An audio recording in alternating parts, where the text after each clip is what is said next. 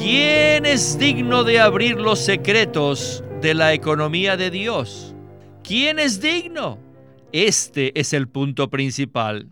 Y la respuesta es que el león cordero es el único en todo el universo quien está calificado, quien es apto, quien es digno para abrir los sellos de la economía de Dios. Apocalipsis. Un libro impresionante, majestuoso, misterioso, aterrador. El punto final de las escrituras. El libro que da las conclusiones, revelaciones y visiones de toda la Biblia. Apocalipsis. Nos habla de los destinos, de la eternidad a eternidad, desde los cielos abiertos hasta el abismo y el infierno. Nos muestra la gran Babilonia, y la novia de Cristo, la gran ramera y la Virgen. Nos lleva a las altas cumbres y nos muestra los precipicios profundos, los contrastes, los que cantan, los que lloran, los derrotados, los que reinan. Y en el centro mismo de todo, como el eje universal, nos hace ver, apreciar y amar al precioso Cordero de Dios el inmolado, el que se sienta en el trono de Dios. Jesús ya viene. Acompáñenos en esta jornada de luz, revelación y profecía en el estudio Vida de la Biblia con Witness Lee. Nos hace entender el simbolismo y nos ayuda a dejar el temor a este libro.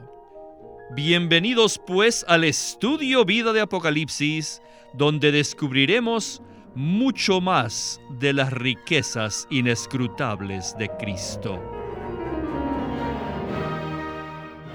¿Cuántos de nosotros hemos alabado al Cordero porque Él es digno de efectuar el nuevo pacto y revelar el secreto de la economía de Dios? Pues de esto estaremos hablando en el estudio Vida de Apocalipsis de hoy. El estudio Vida de hoy se titula Los siete ojos del Cordero producen el edificio de Dios. Y para comentar de este estudio vida nos acompaña Eric Romero. Bienvenido Eric al programa. Gracias, estoy muy contento de estar aquí. El pasaje que hemos hecho referencia se encuentra en Apocalipsis capítulo 5, versículo 12, que dice, El cordero que fue inmolado es digno de recibir el poder, las riquezas, la sabiduría, la fortaleza, la honra, la gloria y la bendición.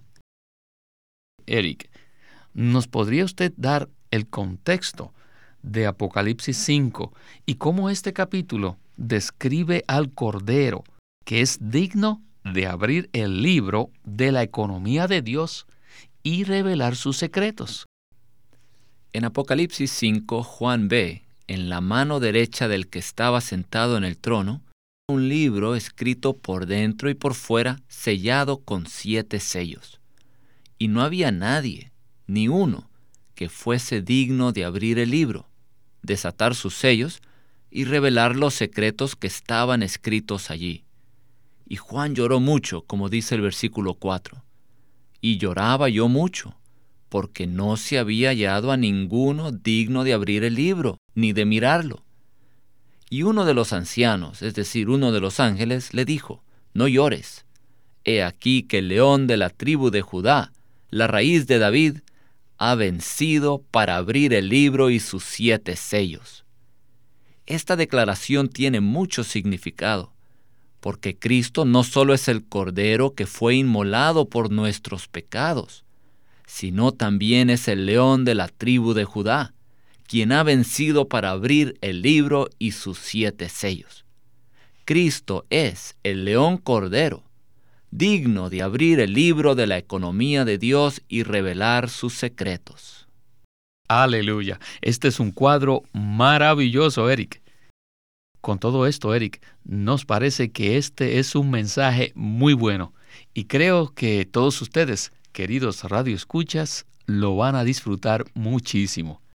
Comencemos el estudio vida de hoy con Witness Lee. Adelante. Muchos, muchos cristianos han leído Apocalipsis 5 y comprenden que el Cordero Inmolado es digno. Y un buen número de himnos alaban al Señor por ser digno. Digno es el Cordero. Si leemos todos estos himnos, veremos que la alabanza por ser digno que se le da al Señor es debido a que Cristo efectuó la redención. Es muy difícil encontrar un himno que en su proclamación de que el Señor es digno vaya un poco más allá de la redención. El Cordero es digno de alabanza porque nos redimió y nos compró. Sin embargo, según Apocalipsis 5, verá que primordialmente el Cordero es digno no por su redención, sino por revelar el secreto de la economía de Dios. Esta es la razón por la cual Él es digno. Cristo es digno de abrir los sellos de la economía de Dios, porque Él derrotó al enemigo y Él es el león vencedor y el victorioso de la tribu de Judá.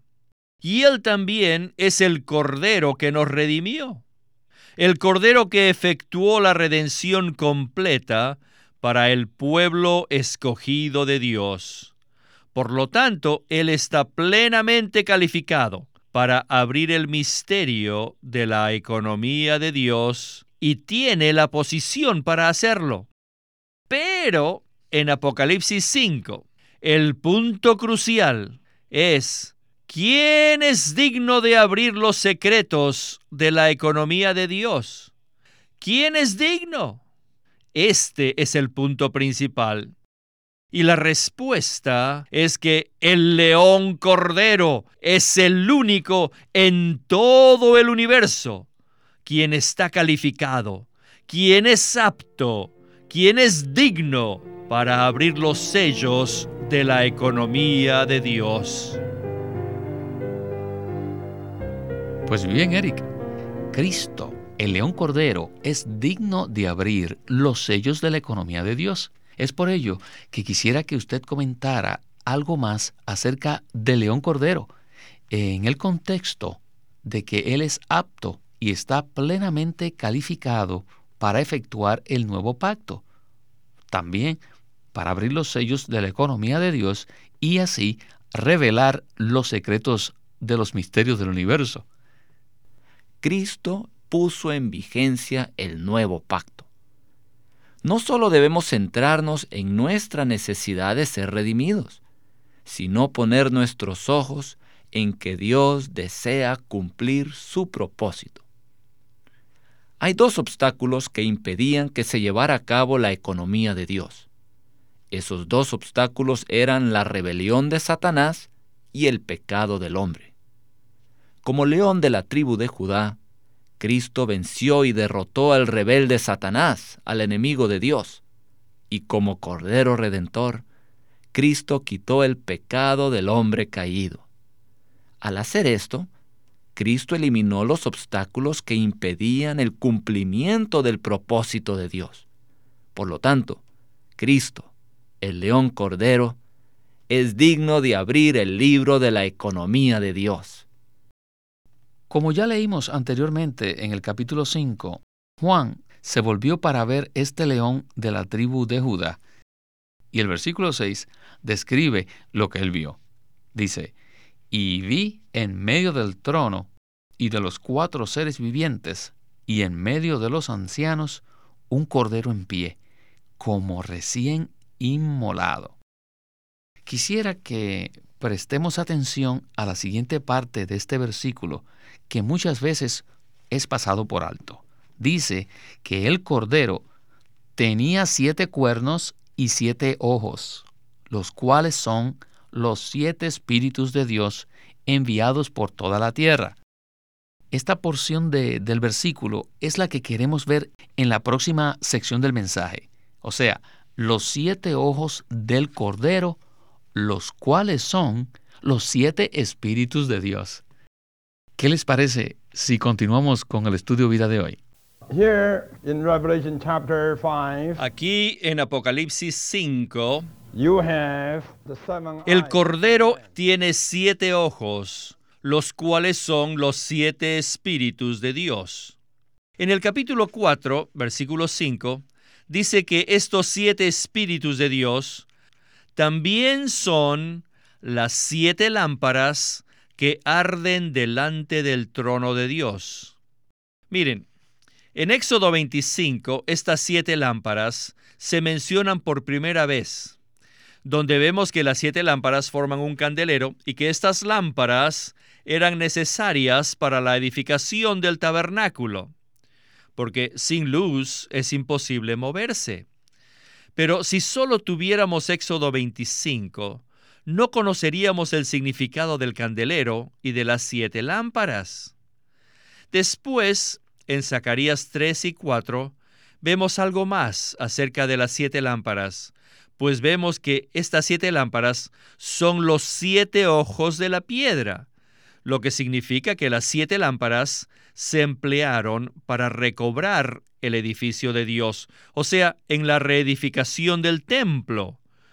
Si avanzamos un poco más al libro de Apocalipsis, vemos que los siete espíritus son indispensables para la edificación de la morada de Dios. Las siete lámparas, los siete ojos y los siete espíritus producen la edificación de la morada de Dios. Comprueben ustedes con su propia experiencia. Cuando somos escudriñados, purgados, purificados, refinados y juzgados por los ojos consumidores de Cristo, ganamos algo de Él. No solamente cierto elemento nuestro es purificado, sino que también cierto elemento suyo es infundido en nosotros. Las cosas naturales son purgadas y las cosas divinas son infundidas en nosotros. Mediante este proceso, el Señor nos edifica y edifica la morada de Dios. Al infundirnos su esencia, nos apareja a Él y haciendo esto nos transforma en lo que Él es, de ser personas naturales a ser personas como Él. Así nos convertimos en material transformado con el que se edifica la nueva Jerusalén. Eric, qué tremendo, ¿verdad? Aquí en Apocalipsis 4 y 5 se nos presenta un cuadro maravilloso. Vemos al león cordero, el cual es digno, que tiene siete ojos, los cuales son los siete espíritus de Dios, y las siete lámparas de fuego que arden delante del trono. No hay duda que quizás es un poco difícil entender esto doctrinalmente, pues todos sabemos que solo hay un espíritu en el Dios triuno, el cual es el Espíritu Santo. Sin embargo, Apocalipsis 4, versículo 5 y el capítulo 5, versículo 6 se refiere a este único espíritu como los siete espíritus, los siete ojos del Cordero y las siete lámparas de fuego que arden. ¿Podría entonces usted, Eric, comentar un poco más sobre esto? Primero, en Éxodo 25 vemos un candelero con siete lámparas. Y luego en Zacarías 3 y 4 vemos que las siete lámparas del candelero son los siete ojos. Finalmente, en Apocalipsis vemos que estas siete lámparas y estos siete ojos son los siete espíritus. Apocalipsis es el único libro de la Biblia que menciona los siete espíritus.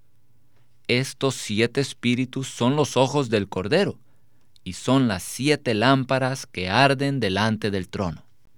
Así que ustedes, radioyentes, ya deberían estar preguntando, ¿cómo habla Apocalipsis de siete espíritus cuando solo hay un espíritu en la Trinidad Divina, Padre, Hijo y Espíritu Santo? ¿Hay siete espíritus o solo uno? ¿Por qué se mencionan en Apocalipsis siete espíritus? ¿Son siete o uno? En esencia, solo hay un Espíritu de Dios, pero en función. Este único Espíritu de Dios se ha intensificado siete veces. Es decir, en esencia y en existencia, el Espíritu de Dios es uno. Pero en la función y obra que lleva a cabo Dios, el Espíritu es séptuple. Debido a la importancia de realizar lo que está escrito en el libro y los sellos, el Espíritu se ha intensificado en función. Por eso Apocalipsis menciona los siete espíritus. Veamos ahora la progresión en la revelación divina de la Biblia.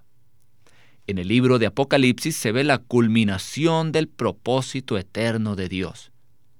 Al principio, en Éxodo, se ve el candelero con las siete lámparas. Y después en Zacarías se ve la piedra que tiene siete ojos. Pero aquí en Apocalipsis se menciona que los ojos son los siete espíritus. Estos siete espíritus son los siete ojos. Y por medio de estos ojos, Dios al mirarnos se infunde en nosotros. Y al forjarse Dios en nosotros, se produce el edificio de Dios. Las lámparas nos iluminan, juzgan y queman. Pero los ojos nos infunden a Dios en nuestro ser para producir el edificio de Dios, su morada eterna. Me recuerdo que muchas veces cuando el hermano Lee hablaba acerca de esto, le gustaba mencionar los matrimonios. Los cónyuges que nos escuchan han tenido la experiencia de que cuando estamos con un grupo de personas y estamos diciendo algo, tal vez una broma o algo fuera de orden, y de repente vemos los ojos de nuestra esposa y en ese momento reaccionamos y nos damos cuenta que no debemos continuar hablando. Con esa mirada, nuestra esposa nos transmitió sus sentimientos, nos infundió lo que ella sentía y nos damos cuenta que no le agradó lo que estábamos diciendo. ¿No es verdad, Eric? ¿No le ha pasado a usted lo mismo? Sí, yo sé que eso es muy, muy cierto. Los ojos de nuestra esposa nos comunican lo que ella siente, ya sea amor, ternura, enojo, impaciencia y muchos otros sentimientos. Y si lo aplicamos a la mirada de Cristo, veremos que hay dos aspectos de su infusión en nosotros. Los ojos de Cristo no solamente queman e incineran todo lo negativo en nosotros, sino que también infunden en nosotros su esencia. Al infundirnos su esencia, Cristo nos transforma en material con el que se edifica la nueva Jerusalén. Antes de pasar a la próxima sección, me gustaría entonces leer unos versículos a los cuales se referirá el hermano Lee. Están en Apocalipsis capítulo 4 y son los versículos 2 y 3. Dice así la escritura, y al instante yo estaba en el Espíritu, y he aquí un trono establecido en el cielo, y en el trono uno sentado, y el aspecto del que estaba sentado era semejante a piedra de jaspe. Eric, el jaspe aparece tanto en Apocalipsis 4 como en Apocalipsis 21 al final del libro. Esto quiere decir que es de mucho significado. Continuemos entonces con el hermano Lee para ver esta conexión entre el capítulo 4 y el 21. Adelante. Toda la nueva Jerusalén tendrá la misma esencia y la misma apariencia que Dios. En el capítulo 4 de Apocalipsis, la apariencia de Dios, quien estaba sentado en el trono, es de jaspe. Y en los últimos capítulos de Apocalipsis, vemos que la apariencia de la nueva Jerusalén especialmente los muros, también son jaspe. Por consiguiente, la esencia y la apariencia de Dios y las de la ciudad son iguales. ¿Cómo puede ser esto? Solamente puede ocurrir cuando tenemos al Dios mismo forjado en nosotros. Por eso nosotros estaremos eternamente agradecidos a Él. A través de los siglos, la luz en cuanto a su edificio nunca ha estado tan brillante como lo es ahora. No depende de que usted sea un vencedor individualista. No hay tales vencedores. Al hablar de los vencedores, las personas malentienden lo que significa vencer. En este libro, en Apocalipsis, ser vencedor tiene que ver con vencer la degradación eclesiástica, vencer la religión degradada para edificar el edificio de Dios. Oh, que el Señor tenga misericordia de nosotros. Con relación a esto, estamos en una noche oscura y necesitamos, necesitamos que el Espíritu siete veces intensificado nos ilumine, que nos escudriñe, que nos purgue y nos refine. Finalmente, lo que necesitamos es que el Señor sea infundido en nosotros de una manera intensificada. Necesitamos que se infunda en nuestro ser a fin de que seamos transformados en piedras útiles para la edificación de la morada de Dios. No se olviden, tienen que tener como fin, como meta, ser la morada de Dios.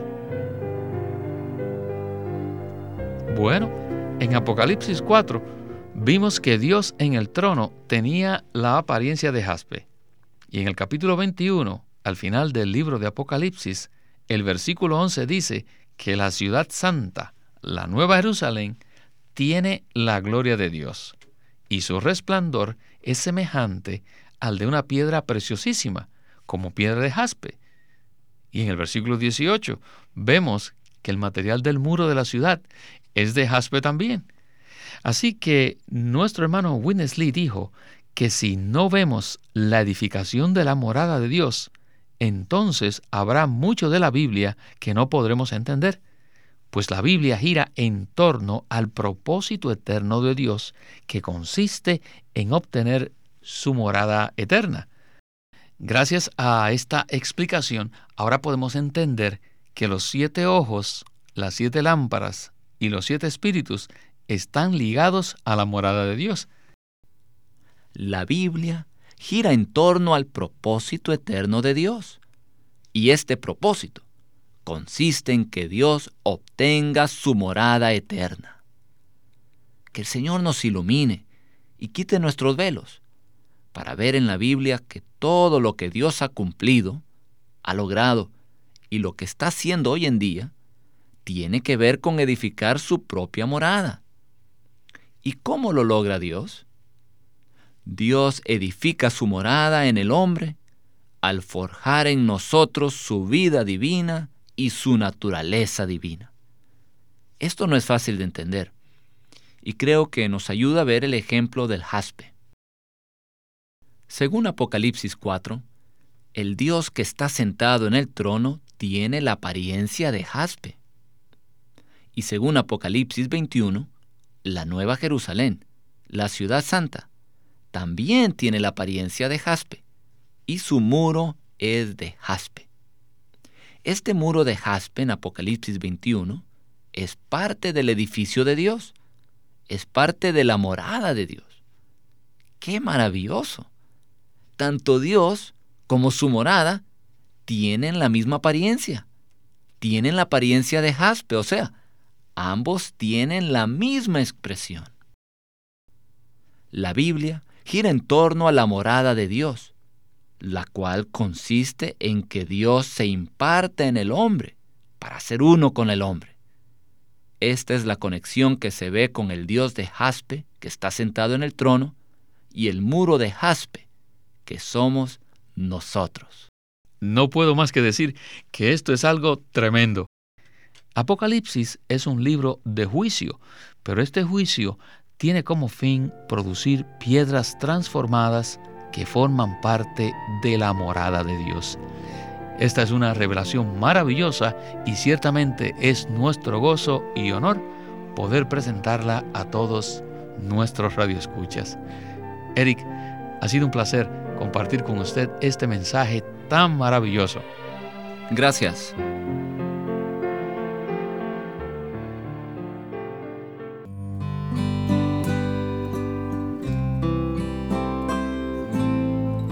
Living Stream Ministry ha publicado un libro titulado La revelación crucial de la vida hallada en las Escrituras por Witness Lee. Un libro extraordinario. Hermano Eric, ¿qué nos puede decir de este libro? Pues este libro es muy especial porque nos traza la revelación de la vida a lo largo de todas las escrituras. Hay un capítulo dedicado al contraste entre la vida y el conocimiento, así como habían dos árboles en el huerto del Edén, el árbol de la vida y el árbol del conocimiento del bien y del mal. Hay una gran diferencia, solo se las voy a enumerar. La vida está en contraste con la ley. Las palabras están en contraste con las palabras de vida. Podemos ser guías o padres. El conocimiento está en contraste con el amor, o sea, el conocimiento envanece, pero el amor edifica. Hay enseñanza pero en contraste está la sana enseñanza. Bueno, y también la letra está en contraste con el espíritu. La letra mata, mas el espíritu vivifica. Estos son unos cuantos de los contrastes que se presentan en este capítulo para que sepamos cuál es la diferencia entre la vida y el conocimiento. Este libro se titula La revelación crucial de la vida hallada en las escrituras, escrito por Witness Lee y puede conseguirlo en su librería cristiana o llamando al Living Stream Ministry al 1-800-810-1149. Queremos animarlos a que visiten nuestra página de internet libroslsm.com. Allí encontrarán los libros impresos del Ministerio de Watchman Nee y Witness Lee la Santa Biblia versión recobro con sus notas explicativas y también encontrarán folletos, himnos, varias publicaciones periódicas y libros en formato electrónico. Por favor, visite nuestra página de internet libroslsm.com. Una vez más, libroslsm.com. O llámenos a nuestro teléfono gratuito 1 800 810-1149. 1-800-810-1149. Además, si desean, pueden comunicarse con nosotros enviándonos un correo electrónico a estudiovida.lsm.org. Una vez más, estudiovida.lsm.org.